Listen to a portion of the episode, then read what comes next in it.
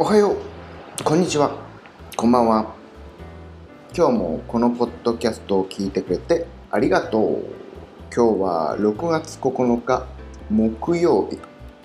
今午後10時48分です。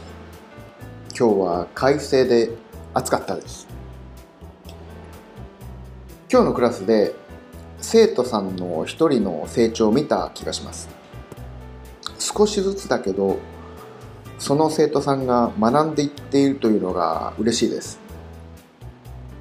本当に生徒みんながどうやったら日本語が上手になるかめっちゃ考えてクラスの準備とかしてるのでそれがただただ嬉しいです。